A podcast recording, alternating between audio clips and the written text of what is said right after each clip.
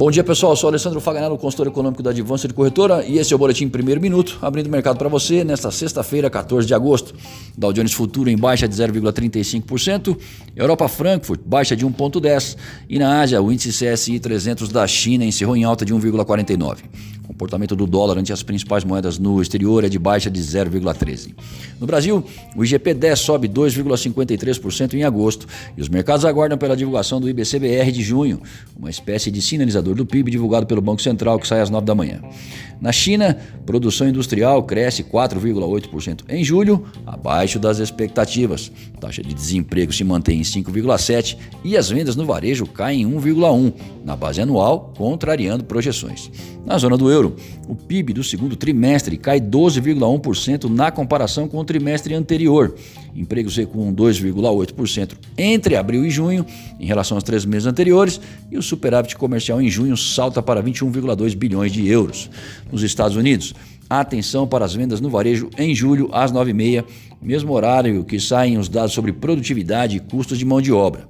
Às 10h15 será a vez da produção industrial e às 11 horas a Universidade de Michigan traz a preliminar da percepção do consumidor em agosto aguardando progressos nas negociações sobre estímulos nos Estados Unidos, nessa véspera do encontro entre americanos e chineses, os mercados reagem a dados chineses e na zona do euro em dia de agenda de indicadores interessantes. Na China, o que surpreendeu foi a queda nas vendas no varejo, enquanto na zona do euro o PIB do segundo trimestre não animou. A União Europeia fechou com a AstraZeneca o primeiro acordo de compra de vacina contra o Covid-19, 300 milhões de doses. Em caso de resultado seguro e eficaz, a opção de compra para mais doses já está alinhado. Por aqui, os agentes seguem monitorando as discussões em torno do teto de gastos públicos após o presidente Bolsonaro admitir que houveram conversas a respeito de furar o teto para angariar recursos para obras no Nordeste, salientando esperar patriotismo dos mercados financeiros. Atentos para os dados americanos a partir das 9h30, um pouco antes para o IBCBR no Brasil, a sinalização para a abertura do dólar no início dos negócios é de alta. Já graficamente, Guaciro Filho, nosso consultor técnico, faz as seguintes observações. Para o dólar. Perto das 16h45, nossos indicadores técnicos apontavam para forte compra no real brasileiro frente ao dólar naquele momento.